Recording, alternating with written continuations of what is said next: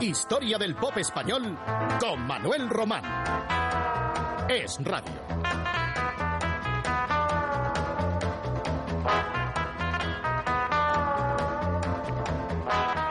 Los canarios comenzaron su etapa triunfal a partir de 1967. Años atrás, su líder, Teddy Bautista, había formado el germen de esos canarios llamados entonces Los Ídolos. Llegaron a grabar luego algunos temas en los Estados Unidos y allí eran anunciados, por cierto, como The Canaries. Esa experiencia les sirvió para, conocer muy bien pues, la música norteamericana, sobre todo el soul, el estilo Memphis, que luego en sus primeras grabaciones ya en España, pues trasladaron aquí mm, cuando regresaron en el otoño de 1966. Naturalmente, ese nombre utilizado en tierras americanas fue transformado en su versión española, la de los Canarios. Y es que tanto Teddy Bautista como la mayoría de sus componentes procedían de, esas islas, sobre todo de Las Palmas. Sus componentes eran ocho. Su líder, ya he dicho que era Teddy Bautista, quien además de componer y cantar, tocaba la guitarra eléctrica, la guitarra de ritmo y la armónica.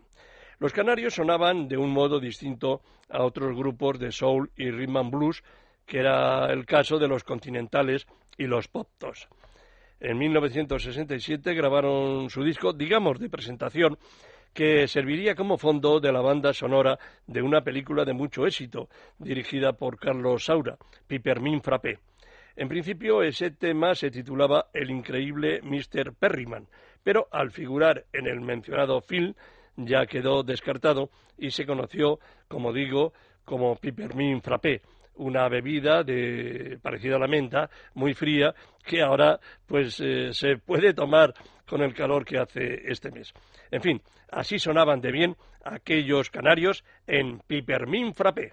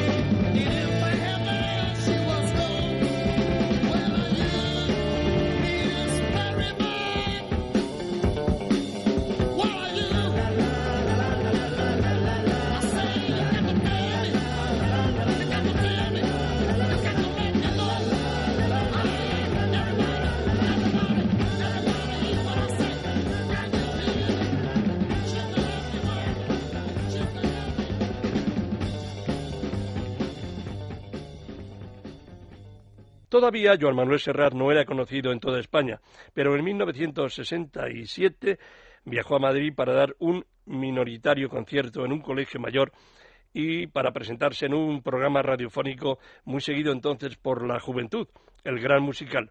Eso le significó a Serrat darse a conocer en toda España.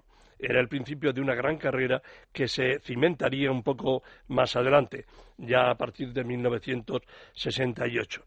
De momento solo grababa en catalán y de esa primera etapa del Noi de Sec es una canción que retrata la figura de una solterona, una solterona que ve pasar el tiempo en soledad, solo mitigada cuando se reúne con sus sobrinos, los hijos soñados que ella no tuvo ni tendría. Era la tieta, Juan Manuel Serrat.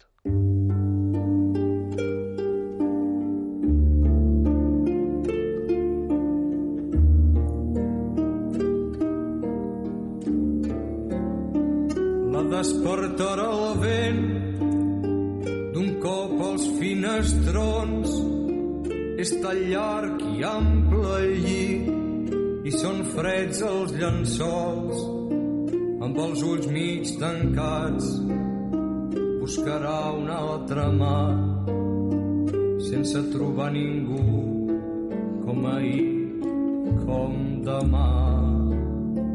La seva soledat és el fidel amant que coneix el seu cos plec a plec, pam a pam, escoltarà el miol d'un gat castrat i vell que en els seus genolls dorm els llargs vespres d'hivern. Hi ha un missal adormit damunt la tauleta Quan es lleva la tieta hi ha un missal adormit damunt la tauleta i un got d'aigua mig buit i un mirall escardat li diràs et fas gran com ha passat el temps com han volat els anys, com somnis de jovent pels carrers s'han perdut, com s'arruga la pell, com s'ensorren els ulls. La portera al seu pas dibuixarà un somrís, és l'orgull de qui té algú per escalfar-li el llit. Cada dia el mateix agafar l'autobús per treballar al despatx d'un advocat gandú amb qui en un altre temps ella es feia l'estreta d'això fa tant de temps. Recorda la tieta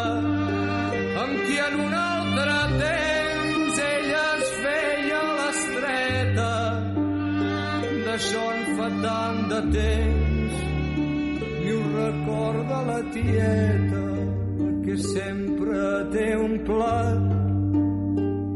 Quan arriba Nadal la que no vol ningú si un bon dia pren mal la que no té més fills que els fills dels seus germans.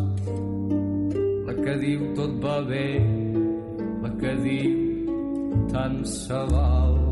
I el diumenge de Rams comprarà el seu fillol un palmó llarg i blanc i un parell de mitjons. I a l'església tots dos faran com fa el mossèn. I lluaran Jesús a Jerusalem. Li donà vint durets per obrir una llibreta cal estalviar els diners. Com sempre ha fet la tieta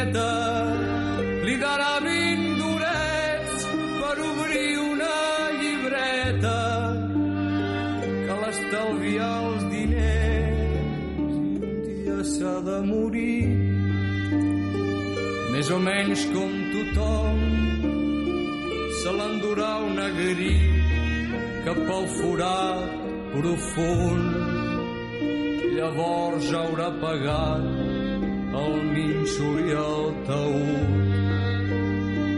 Els salms de els capellans, les misses de difunts i les flors que seguiran el seu enterrament són coses que sovint les oblida la gent i fan bonic les flors amb negres draps penjant.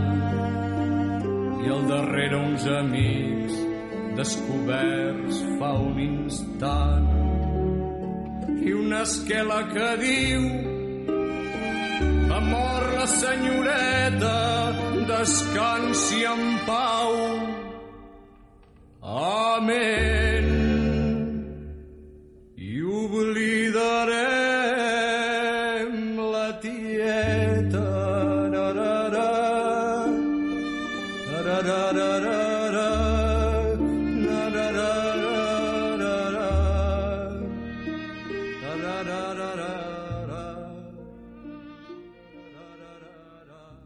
Barcelona, aparte del movimiento de la canción catalana, de la Nova Cançó, en donde militaba Serrat, hubo interesantes grupos como Picnic, integrado por estudiantes de diferentes nacionalidades. De vida musical breve, solo duraron un par de años. Solían interpretar un repertorio de estilo folk, influenciados por Bob Dylan y otros ídolos. Destacaban en Picnic un guitarrista de gran futuro entonces, Toti Soler, y su vocalista, que además componía baladas. Me estoy refiriendo a Janet, como esta canción que van a escuchar, que les supuso un espectacular éxito. Cállate, niña.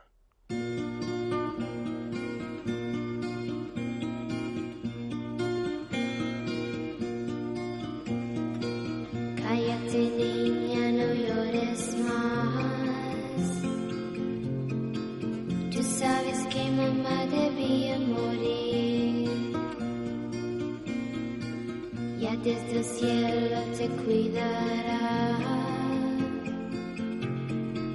Cállate niña, no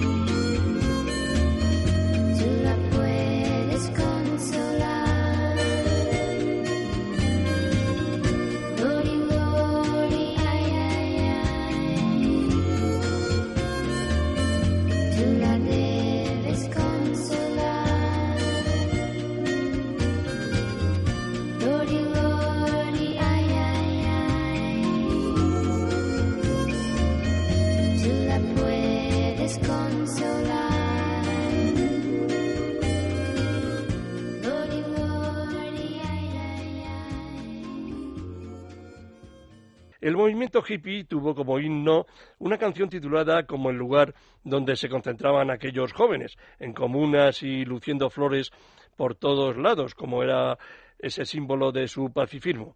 Me estoy refiriendo a San Francisco, la capital norteamericana. Fue John Phillips, miembro del cuarteto Mamas and the Papas, quien compuso tal himno, que pronto se divulgó por todas partes con la voz de Scott Mackenzie, llegado bueno, llegó Mackenzie a nada menos que al puesto número cuatro de las listas norteamericanas. Hay que pensar que en esas listas nada menos que figuraban 100 títulos y entonces alcanzar ese número cuatro pues era toda una proeza. De ese estreno de Scott Mackenzie vamos a escuchar la versión que en español hicieron los Mustang, quienes se llevaron el gato al agua, porque otros eh, conjuntos y solistas también la grabaron. Pero ya digo, fueron los Mustang quienes eh, la popularizaron en nuestro país. San Francisco.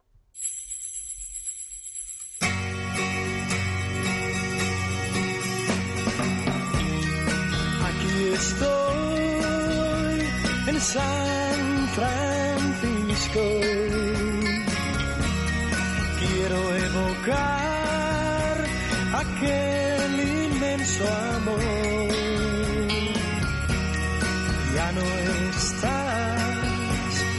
San Francisco y la ciudad no es más que soledad.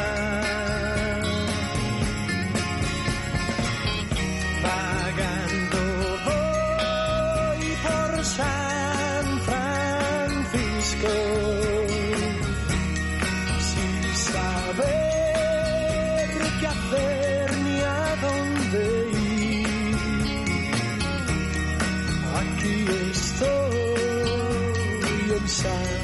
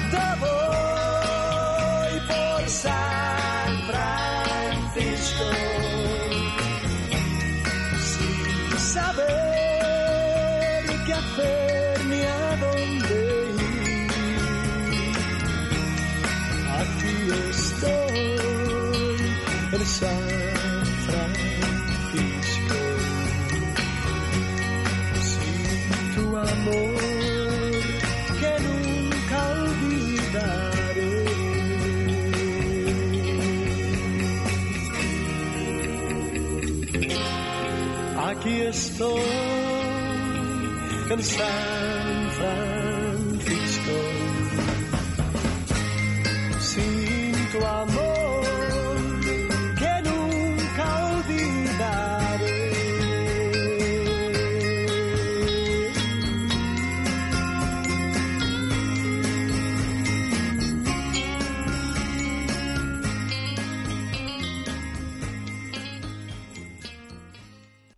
Los Ángeles mm, fueron uno de los grupos más sobresalientes de ese último tramo de los años 60, que es el que estamos evocando hoy en este capítulo de la historia del pop español.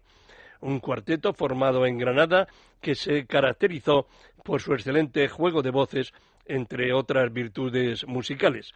Vamos a escuchar la versión que Los Ángeles hicieron de una creación de los Sirches, que fue un notable cuarteto rockero nacido en Liverpool, Inglaterra.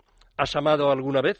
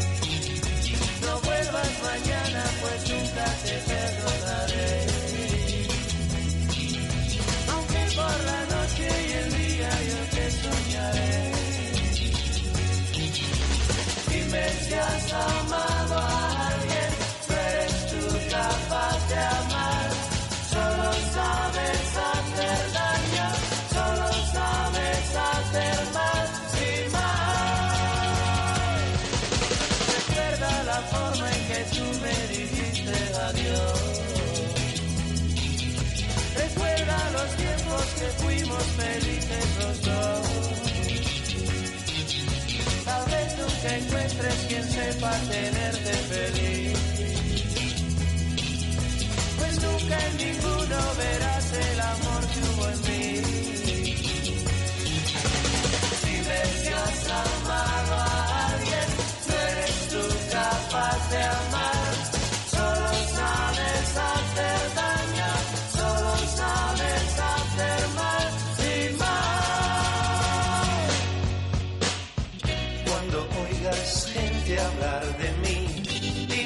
reirás. Yo no creo que tú seas así. Tal vez llorarás.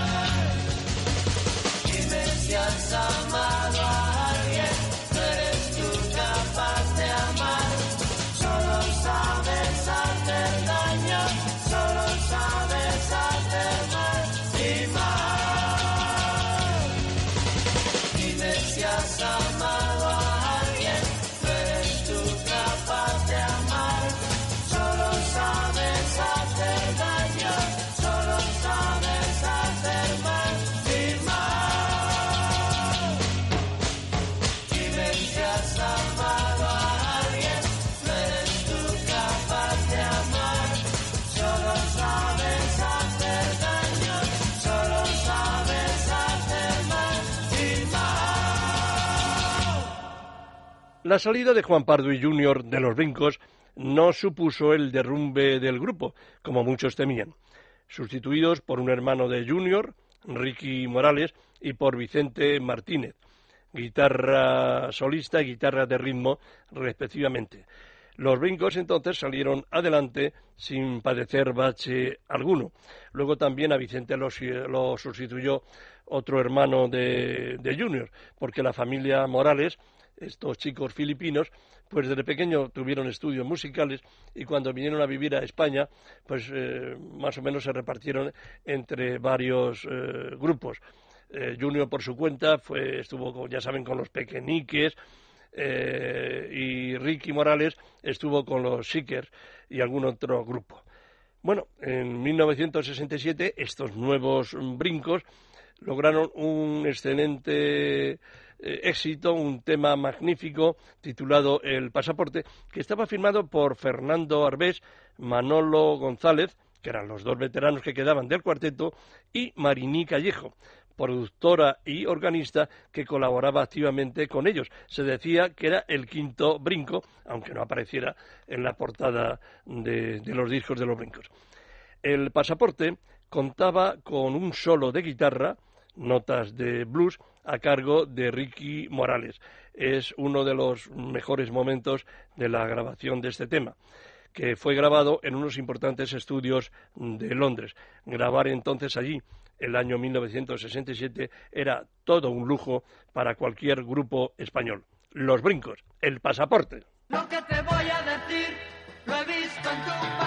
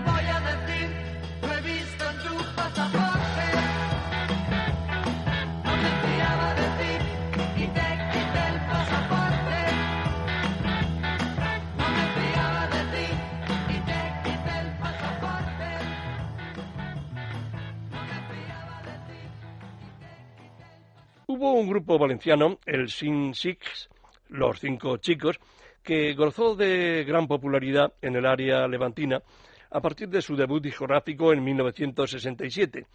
Duraron hasta mediados los 80, aunque con diferentes alteraciones en su composición, que se había iniciado como quinteto de estos cinco chicos valencianos, claro, llamándose los cinco chicos, pero mm, ya digo, eh, ha pasado a veces en otros grupos que a pesar de ese nombre, luego eran seis o siete, lo que era motivo de bromas. Bueno, pues estos muchachos valencianos tenían un repertorio con canciones siempre de carácter rítmico y festivo y resultaban muy originales para la época. Ciertamente su proyección, ya digo, que fuera de Valencia era discreta, aunque curiosamente tenían un buen cartel en el País Vasco. Vamos a, recordar a estos cinco chicos valencianos con un número propio que lanzaron en 1967 muy divertido que titularon así El chimpancé.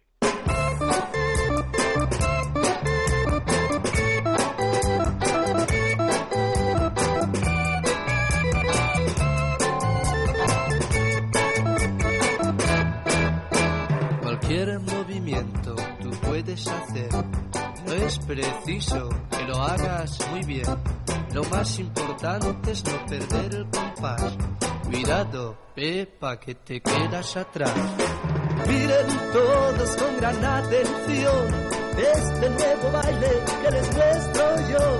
No es la polka, tampoco es el share. Su nombre luego se lo diré. Formen las compás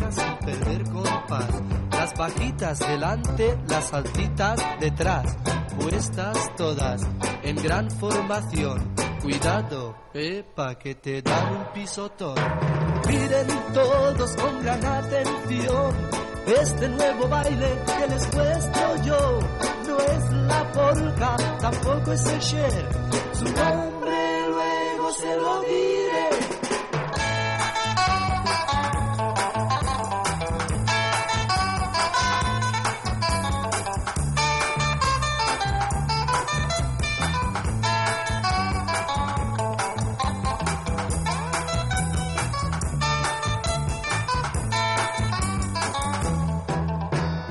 Este baile que termino de inventar lo traigo importado del Cabañal.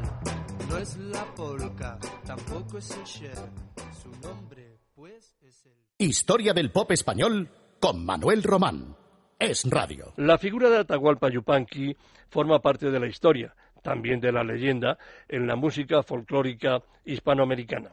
Compositor, guitarrista, cantante, Nació en Argentina en la primera decena del siglo XX.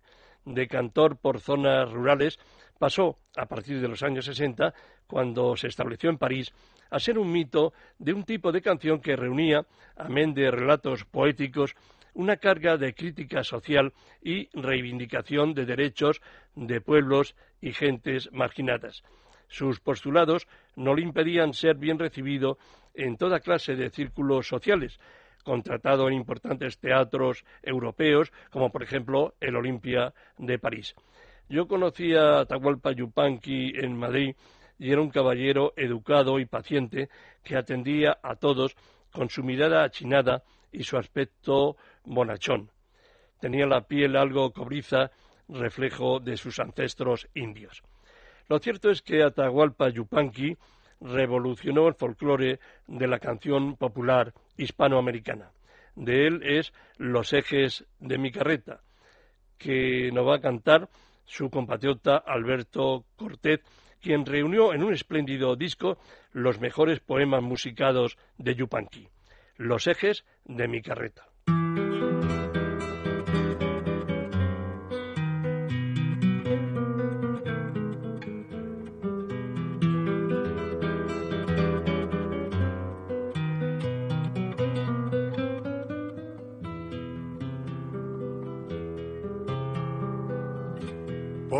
No engraso los ejes, me llaman abandonado,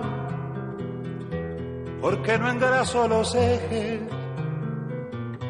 me llaman abandonado. Si a mí me gusta que suene ¿pa' qué los quiero engrasar? Si a mí me gusta que suenen, ¿pa' qué los quiero engrasar?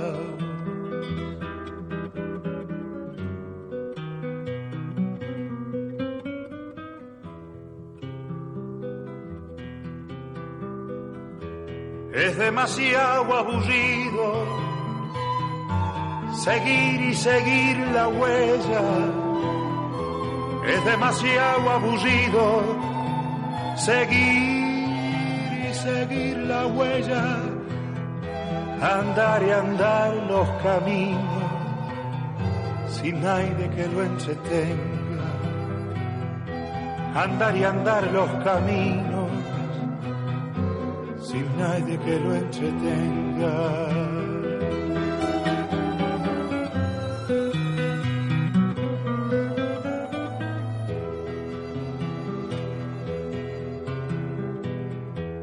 No necesito silencio, yo no tengo en quién pensar. No necesito silencio, yo no tengo en quién pensar. Tenía pero hace tiempo, ahora ya no tengo más. Tenía pero hace tiempo. Ahora ya no tengo más. Los ejes de mi carreta nunca los voy a engrasar.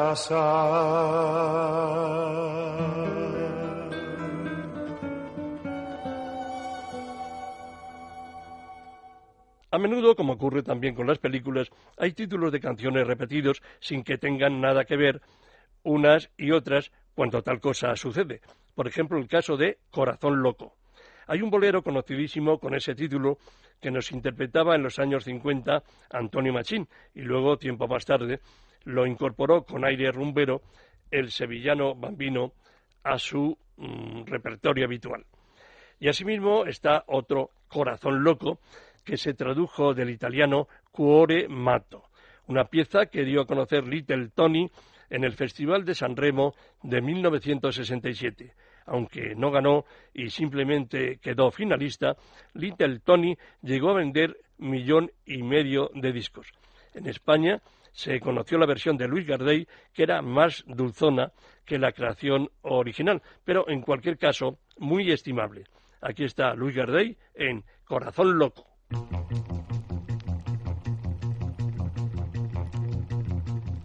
Yo te persigo siempre noche y día. Porque yo tengo loco el corazón. Y no me arriesgo a hacerle que comprenda que no me quieres y no sé la razón. Aunque yo creo que mi amor es tuyo. Porque yo tengo loco el corazón. Convenzo que te hayas alejado sin comprenderme si tuyo es mi amor.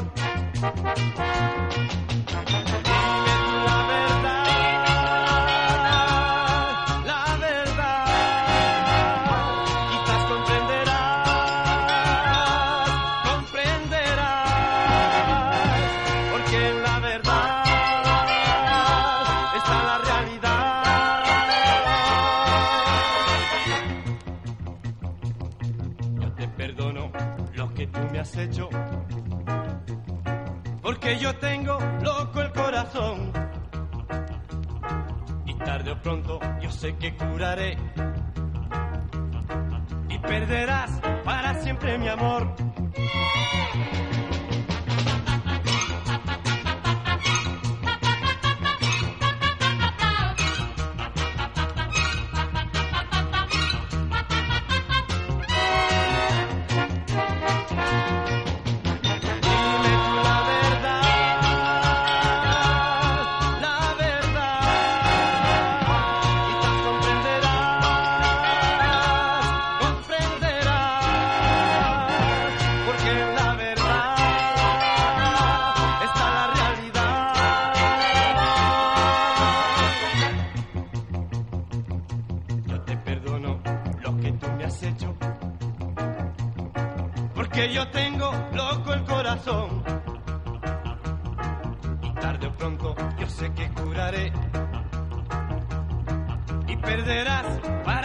Mi amor. Yo te perdono lo que tú me has hecho. Te perdono lo que tú me has hecho. Te perdono lo que tú me has hecho. Rocío Durcal rodó en 1967, a las órdenes del argentino Luis César Amadori, una comedia cinematográfica con argumento almibarado y canciones alegres y desenfadadas. Rocío hacía el papel de azafata y Palito Ortega, el ídolo argentino de la canción, el papel de un estudiante de ingeniería, aunque lo que quería en su vida era cantar, que era asimismo el sueño de la azafata personificada por Rocío Durcal. La película se tituló Amor en el aire y la canción central, asimismo, también. Rocío Durcal la interpretó con un aire de marcha. Estaba compuesta por el mismo galán de la historia, es decir, el citado Palito Ortega, que tenía la virtud de que la mayoría de sus canciones eran tremendamente pegadizas. Aquí está Amor en el aire. Rocío Durcal.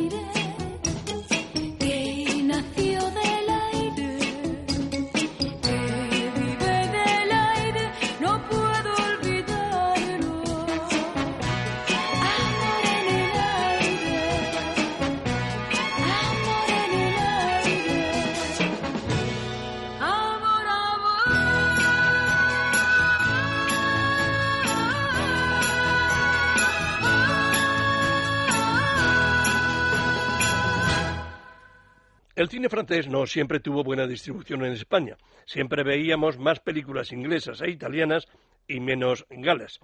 Y, por supuesto, muchísimas americanas.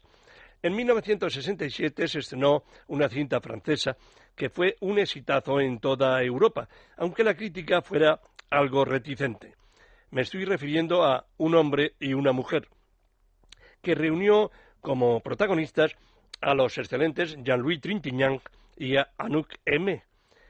Ella, una bellísima y, e inquietante actriz de una mirada que subyugaba desde la pantalla, y Trintignant, hombre, bueno, no podía decirse muy atractivo, pero desde luego era un actor impresionante. El tema principal de la banda sonora de Un hombre y una mujer se escuchó en todo el mundo, compuesto por el letrista y también actor Pierre Baruch y el músico Francis Ley. José Guardiola, pionero de la canción melódica de finales de los años 50, se apuntó un nuevo acierto en su ya amplísima discografía, Un hombre y una mujer. José Guardiola.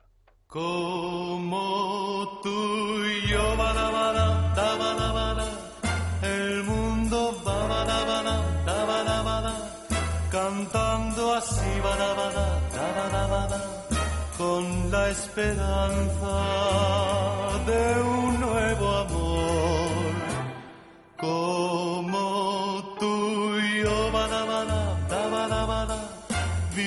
viviendo esta badabada dabadabada de la ilusión badabada dabadabada soñando alegres con el amor cuánta emoción cuánta dicha y también qué amargo despertar. Siempre se repite esa vieja historia del amor. Como tú y yo, badabada, dabadabada, el mundo va badabada, dabadabada, cantando así badabada, dabadabada, con la esperanza de un nuevo amor. Como tú y yo, badabada, dabadabada, viviendo esta badabada, dabadabada, de la ilusión badabada, dabadabada, soñando alegres con el amor. Como nosotros dos, nosotros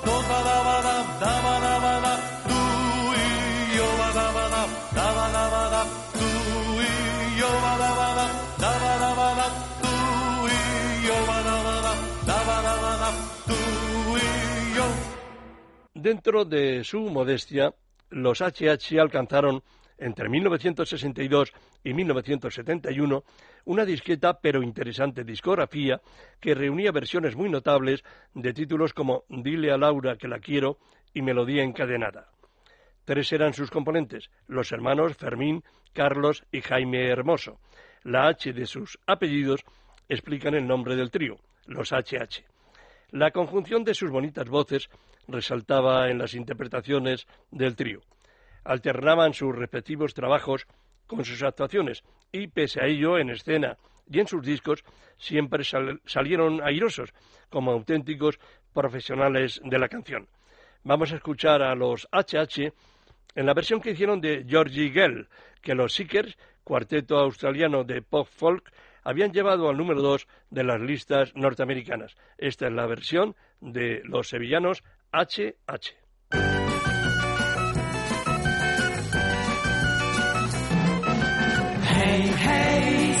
Girl, siempre curioseando sin comprar, mirando en las tiendas lo que te quisieras poner. No es cierto, hey, hey, Georgie Girl, los chicos que pasan no te ven, porque no los quieres tú o porque no vas muy bien.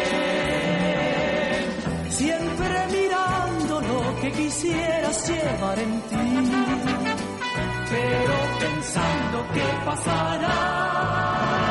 Sigues igual, hey, hey, Georgie Gale, eres en el fondo una yeye. Déjala salir de ahí, pero no te escondas más. Y sé feliz como quieres tú.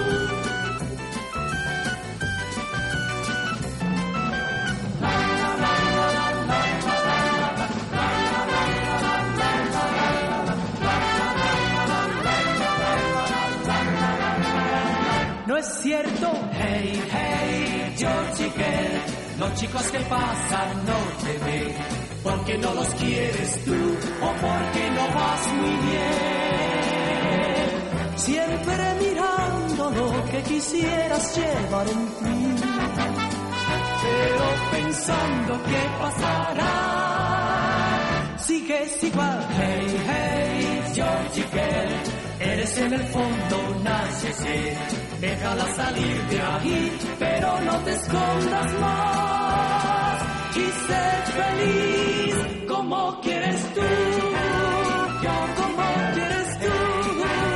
Yo como quieres tú. Yo como quieres tú. no había discoteca en 1967 en la que no se escuchase tardes y noches una canción plena de ritmo africano que invitaba a la clientela a salir inmediatamente a la pista o a mover el esqueleto, que era lo que se decía entonces cuando alguien pues eh, decidía a bueno a eso a, danzar al ritmo de las canciones que ponían los jockeys en esas salas. El tema al que me estoy refiriendo era Pata Pata, y lo había compuesto y estrenado una intérprete sudafricana muy simpática y llena de marcha a la hora de moverse, y eso que esta cantante estaba entradita en kilos. Se llamaba Miriam Makeba. Pata Pata hizo fortuna, y se cantó y bailó muchísimo. Entre las muchas versiones en español, les hemos elegido hoy la que hicieron las hermanas Benítez, que eran cubanas y formaron un quinteto, aunque tuvo épocas de cuarteto y terceto. Residieron en España desde que habían abandonado La Habana a poco de llegar Fidel Castro al poder. Aquí están las hermanas Benítez en Pata Pata.